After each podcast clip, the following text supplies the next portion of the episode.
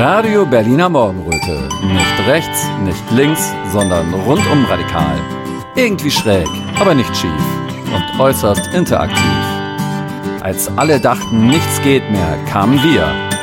Jetzt geht die Sonne auf und ein neuer Podcast bricht an.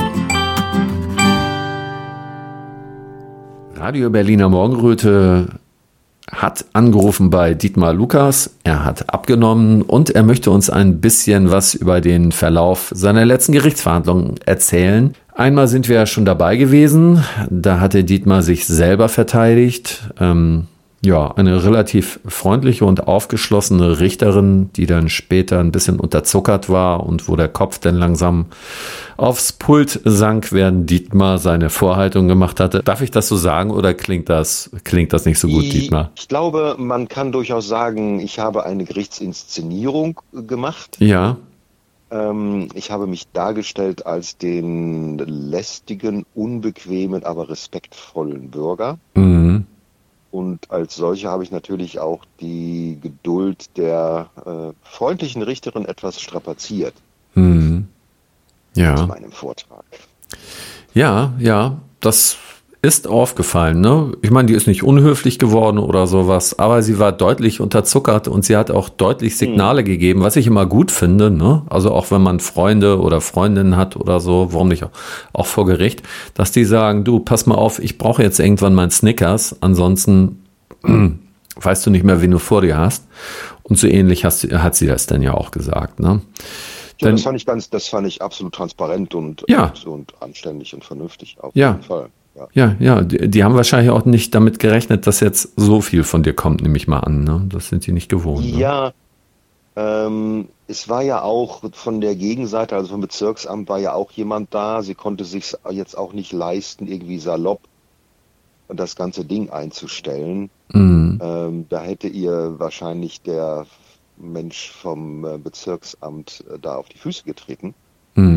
Ähm, also sie musste nach beiden Richtungen sich absichern. Sie musste sich auch absichern dagegen, dass ich ihr einen Vorwurf machen könnte, dass sie mein rechtliches Gehör verletzt. Mhm. Also musste sie mir geduldig zuhören, Ja, ja. was sie auch gemacht hat. Solange wie sie konnte, und da hat sie gesagt, jetzt kann ich nicht mehr. Und kannst du jetzt auch nochmal kurz für mich erläutern, worum es überhaupt bei der ganzen Sache ging? Nochmal zusammengefasst. Genau, also es ging darum, dass ich eine kleine Tanzdemo auch mit Redeanteil äh, gemacht habe.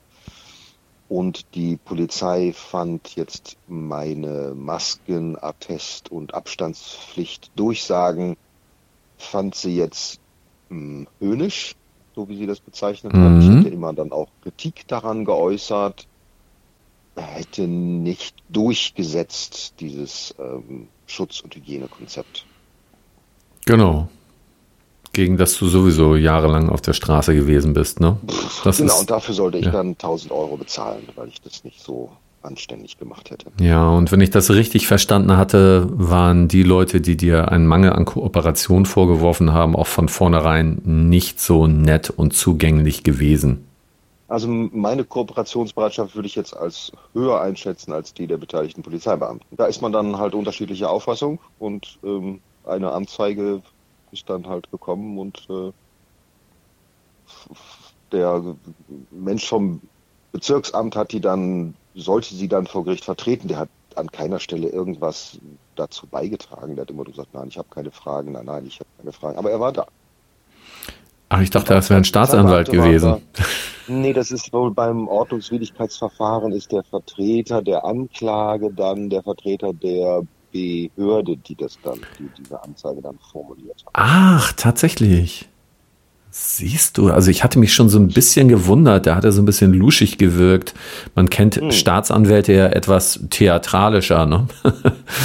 Und äh, Ja, unter anderem, ja, ja, aber ähm, ich fand den auch ganz freundlich. Ja. Also der war auch vorher im Vorraum, war er auch schon durch Freundlichkeit aufgefallen. Also Mhm, mhm. ähm, ich hätte jetzt nicht gedacht, dass so ein Mensch jetzt einfach mal so 1000 Euro unter so eine Ordnungswidrigkeitsanzeige schreibt. Mhm, Aber mhm. er ist dem, dem Ansinnen der Polizei gefolgt, die ja so ein Exempel statuieren wollten, weil ich ja besonders so vehement gegen Regeln verstoßen hätte in den Augen der Polizisten. Radio Berliner Morgenröte hat keine Sponsoren und keine Werbung.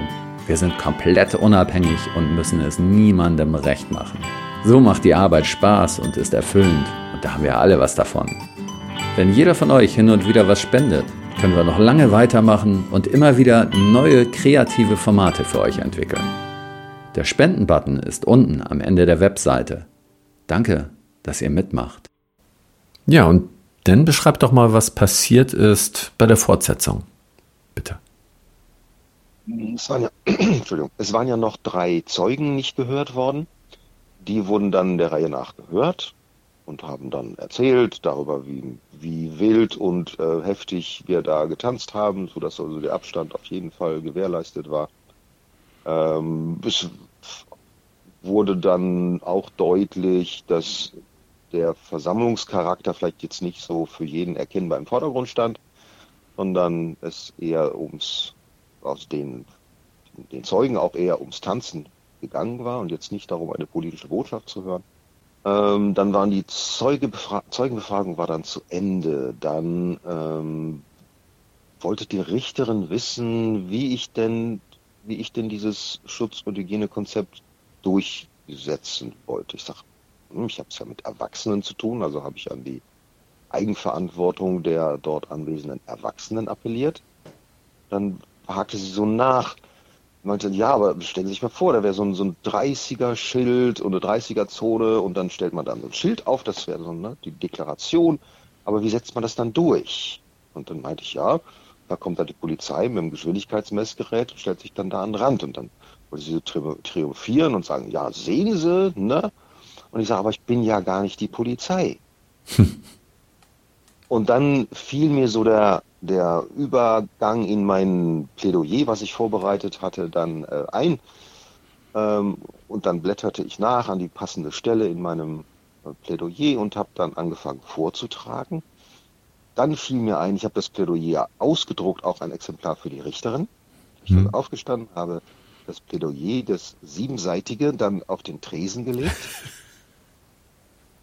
und dann passierte was ganz Spannendes. Die Richterin sah dieses Konvolut und es platzt aus ihr raus, wollen Sie das jetzt wirklich alles hier vortragen? Und genauso spontan kam dann aus mir heraus, hoffentlich nicht. und dann setzte ich mich wieder hin und, und fing an, dann äh, einzelne Passagen aus diesem äh, Plädoyer dann vorzutragen als Antwort halt auf Ihre Frage. Ja. Weshalb ich nicht befugt wäre oder gar nicht berechtigt wäre, äh, auf Teilnehmer zuzugehen, zuzugehen und bei denen eine Maskenbescheinigung oder einen schwerhörigen Ausweis oder sonst irgendwas einzufordern, was deren Anonymität aufgehoben hätte. Mhm. Das war so meine, meine Argumentationslinie weil sogar, wenn sogar Videoaufnahmen von der Polizei unverzüglich gelöscht werden müssen, dann deswegen, weil es einen berechtigten und zu respektierenden Wunsch gibt von Leuten, die an einer Versammlung teilnehmen, dass ihre Anonymität gewährleistet bleibt. Ja. Ja, wenn ich jetzt als Versammlungsleiter auf die zugegangen wäre und gesagt, zeigen Sie mir mal ein Papier, ähm, dann hätte da ein Name draufstehen müssen, hm. der die Anonymität aufgehoben. Das war ja. so ein Teil meiner Argumentationslinie. Und dann merkte ich schon, wie sie da unruhig wurde. Ich sagte, einen habe ich noch. Schon wieder unterzuckert, ja. Habe ich noch einen Passus vorgelesen und dann äh, griff sie ein und, und meinte, ja, es war ja auch gar keine Demo. Sie blaffte dann so ein bisschen. Also ich habe die, hab die Dynamik habe ich dann ein bisschen später verstanden, wie das funktioniert. Sie blaffte dann so ein bisschen, das war ja gar keine Versammlung. Ich hätte dann auch erwidert, da kam ich nicht drauf, ich hätte auch erwidern können, ja, weshalb stehe ich denn hier, wenn das keine Versammlung war? Ich bin als Versammlungsleiter, bin ich hier angezeigt worden. Mhm. Gut, bin ich nicht drauf gekommen, aber sie leitete dann gleich über zu, ähm, ich kann Ihnen anbieten, das jetzt einzustellen. Nach Paragraph 47. Mhm. Äh, und dann stutzte ich ein bisschen, weil ich hatte mich ja vorbereitet, hatte aber zwei andere Einstellungsparagraphen äh, im Kopf, die passten aber hier nicht. Ich kam dann irgendwann drauf, A47 ist auch ein Einstellungsparagraph, mit dem könnte ich mich anfreunden, habe ich mich dann auch bereit erklärt, das einzustellen. Sie Was? meinte dann natürlich noch bei, ja. bei Übernahme, das ist dann so der Erpressungsversuch der, mhm. der, mhm. der Richter an der Stelle. Die sagen, ja, ich stelle ein, wenn sie bereit sind, die eigenen Auslagen zu bezahlen.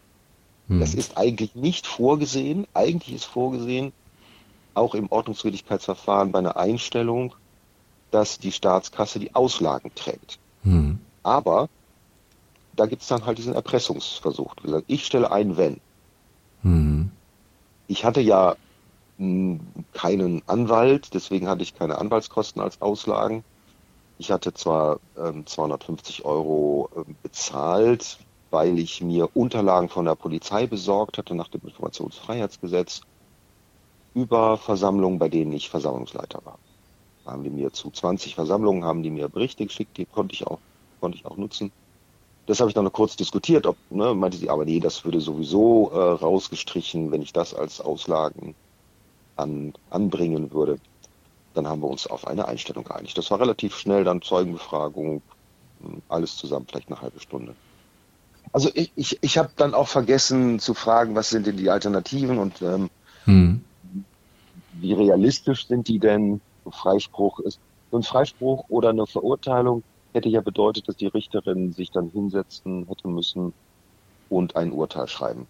Hm. Und ähm, das wäre natürlich sehr viel aufwendiger gewesen. Ich hatte ja viel Material eingebracht, das hätte sie eigentlich alles würdigen müssen und beschreiben müssen und gewichten müssen. So eine Einstellung ist ein Dreizeiler, den diktiert sie und da, und das muss sie nur noch unterschreiben. Ja, ist angenehmer für sie. Es hm. ist einfach viel, viel weniger. Aber ich weiß, dass die, die Justiz in Berlin massiv überlastet ist und dass die froh sind um jede Möglichkeit, etwas Arbeit einzusparen. Mhm. Das war ja auch ein bisschen Teil meiner Inszenierung. Ich wollte mich ja halt als lästig ähm, und unbequem und ja. umfangreich äh, darstellen, um ja. auch nahezulegen, dass man mit mir auch Arbeit sparen kann. Ich hatte mir vor, vorbereitet. Wenn ich mein Plädoyer jetzt angefangen hätte, hätte ich gesagt, ähm, liebe Frau Richterin, Sie können mich jederzeit stoppen, wenn Sie genug haben für einen Freispruch. Ist nämlich unnötig Zeit. Ist soweit ich ja nicht, das ist dann ja anders, ein bisschen anders gelaufen. Aber trotzdem genauso, wie es realistisch war. Freisprüche sind irgendwie ausgegangen, auch weil sie so viel Arbeit machen, vermute ich. Hm. Äh, eine Einstellung ist ist das Beste, was zu erreichen ist. Aber äh, ja, schöne Strategie. Ist das zum Nachahmen empfohlen? Weil ähm, wie viel Arbeit hast du da reingesteckt? Wie viele Stunden ungefähr? Hast du eine Einschätzung? Hm, nee, habe ich keine Einschätzung. Also es waren schon einige, es waren schon ein paar Stunden. Äh, für die 1000 Euro habe ich schon auch gearbeitet. Das kann ich ja. so sagen, ja. Ja, ja, ja. Ich meine, wenn man das mal umrechnet, vielleicht ein Stundenlohn von 20 Euro oder so, ne? Ich kann mir vorstellen, du, äh, also was du unterwegs gewesen bist, diese ganzen Anträge oder so, für mich wäre das ein Horror. Ich habe schon ein Problem mit äh, Lohnsteuererklärungen, ne? Ja, also 20 Stunden war ich sicher nicht dran. War ich vielleicht fünf bis zehn Stunden, denke ich mal, Arbeit habe ich da investiert. Ernst? Ja, ich schreibe relativ flott. Ich komme schnell auf Sachen. Ich habe ein bisschen die ganze, aber, aber, aber das Recherchieren, die ganze Vorarbeit da. Man kann ja Stichwortsuchen angeben. Mhm. Ähm, und das, das, was am mühsamsten war, war mich halt durch den, durch den Dschungel der Verordnungen ähm, zu schlagen. Ja. Und überhaupt mal eine, eine historische Abfolge dieser ganzen Maßnahmen äh, und der Regelungen zum, zum Abstand und zur, zur Maske zu identifizieren, weil es hat sich ja so schnell geändert in den drei Jahren. Ähm, die Rechtslage war immer ein bisschen anders, aber was das angeht, was, was Masken und Abstand angeht, waren die Änderungen jetzt nicht so ähm, vielfältig. Da, konnte, da kam ich dann auch noch hinterher. Hm. Ja, interessant. Also wie gesagt, also das muss man können oder mögen können oder können mögen. Ähm, ich kann es nicht, ich habe mir wahrscheinlich einen Anwalt genommen. Dann hätte ich vielleicht aber nur 50 Euro gespart und keine 1000.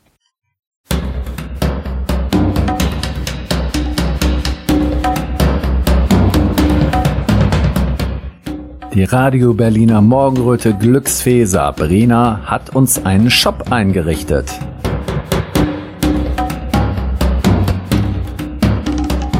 Da gibt es Hoodies, Sweatshirts, T-Shirts, Kaffeetassen, Trinkflaschen, Einkaufsbeutel, Turnbeutel und Caps. mit dem heißesten Logo der Hauptstadt.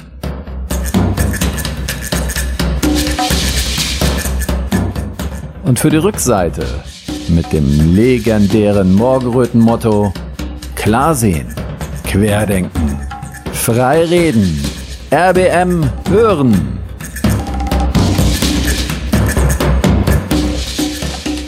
Deckt euch also reichlich mit Klamotten ein. Euer Kleiderschrank wird es euch danken. Und RBM natürlich auch. So funktioniert unser Gewinn-Gewinn-System. Hm. Und wenn alles gut läuft und wir es schaffen, unsere Welt schöner und liebevoller zu gestalten,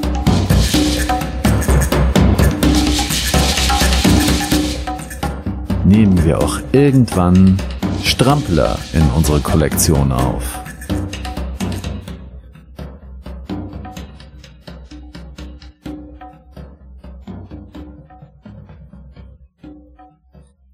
Und ein Anwalt setzt sich da, da auch nicht zehn Stunden hin. Das nee. macht er auch nicht. Nein. Das Geld, was er da, was er da bekommt. Das heißt, ich war zeitlich war ich, war ich intensiver vorbereitet als ein Anwalt das, das könnte. Ja. Ich weiß nicht, ob, weil so ein Anwalt muss ja auch unfassbar viele Bereiche abdecken. Das heißt, wenn es so eine neue Rechtslage ist und er da jetzt nicht ein persönliche Faible für hat oder eine Fehde führt, dann wird er sich auch nicht in so eine Tiefe einarbeiten können, wie ich das in diesem Einzelspezialfall tun konnte. Ja, verstehe ich, was du meinst. Also ich war gestern bei einer Verhandlung, da war einer der Anwälte für Aufklärung dabei und die sind natürlich drin in der Materie und die machen das Ganze ja auch mit Ja. einer gewissen Leidenschaft denn in dem Moment. Genau. Das hast du auch wirklich gemerkt, auch bei den Interviews, die ich dann nachher mit ihm gemacht hatte. Da war ja zu dieser Maskengeschichte auch noch ein ganz interessantes Urteil von dem Richter. Ähm, weil ähm, eigentlich ging es gar nicht um Maske, aber das andere konnten sie ihm nicht anhängen. Da hatten sie auf dem Video gesehen, dass ihn eigentlich entlastet hatte, den Angeklagten. Hatten sie gesehen, dass er keine Masken getragen hatte. Und deswegen haben sie ihn da wegen der Maskenpflicht noch einen aufgedrückt. Ne? Hat er sich aber auch nicht. Ja, äh, so in der Das ersten Instanz, hat, in der ersten Instanz hatten sie das gemacht, ne? Da Okay, okay. erst erst meinten sie ihn am Schlawittchen zu haben, dann hat er ein Video rausgeholt, äh, das eigentlich gezeigt hatte, dass die ja, Polizisten wohl ein bisschen durcheinander waren bei den Aussagen, obwohl sortiert durcheinander, weil die hatten alle dasselbe durcheinander erzählt. Ähm, Erstaunlich. Ja, ja, ja. Das ist, ja, das ist so, das hat, glaube ich, irgendwie auch eine spirituelle Ebene. Die sind vielleicht sehr miteinander verbunden, haben viel miteinander zu tun und da denkt und sagt man halt manchmal das Gleiche, Eine ne? Genau. Kollektive Deformation, ja. Ja. Genau. Und ähm, dann wollten sie ihnen das halt auch noch anhängen mit der Maske und äh, die Staatsanwältin, die das jetzt übernommen hatte in der nächsten Instanz, die ist da dann auch voll mitgegangen, ähm, hat dann noch irgendwelche seltsamen, seltsamen Statistiken erzählt, ähm, dass das ja bei solchen ähm, Kundgebungen, dass danach ja die Infektionszahlen höher sind. Ja, ich, ich, ich las diese Studie, also diese, nein, diesen Bericht, ich las ihn. Ja. Sehr, sehr ähm, kreativer Umgang mit Daten. Genau. Wirklich äh, interessant. Genau.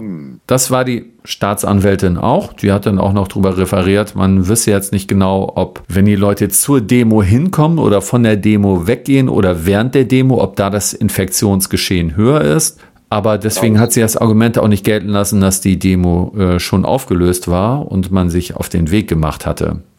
Der man Richter, trotzdem eine Maske tragen müssen, obwohl keine Maskenpflicht mehr bestanden hat. ihrer Meinung nach ja. Der Richter ist da aber nicht mit der Argumentation mitgegangen. Ja. Er ist der Meinung gewesen, das ist etwas, was ich schon mal an anderer Stelle hörte, ähm, was ein gutes Argument ist, dass bei all diesen Verordnungen ähm, und diesen Feinheiten, die das bei diesen Verordnungen gibt, ähm, man von dem Bürger nicht erwarten dürfe, dass er da jedes Detail so gut kenne oder dass er das selber einschätzen könne. Denn in dem Moment äh, muss ich jetzt eine Maske tragen oder nicht. Ne? Also vor Ort ist eindeutig Maskenverordnung gewesen. Da kann man sagen, das wäre noch nachvollziehbar. Aber von ihm jetzt zu erwarten, so eine differenzierte, differenzierte, sagen wir mal, äh, Bewertung der Lage wie die Staatsanwältin, die gebildete Staats Staatsanwältin da zu treffen, das könnte man von dem Bürger jetzt nicht erwarten. Das fände ich spannend, wenn das im Urteil zu lesen wäre. Das, weil das habe ich immer gesucht.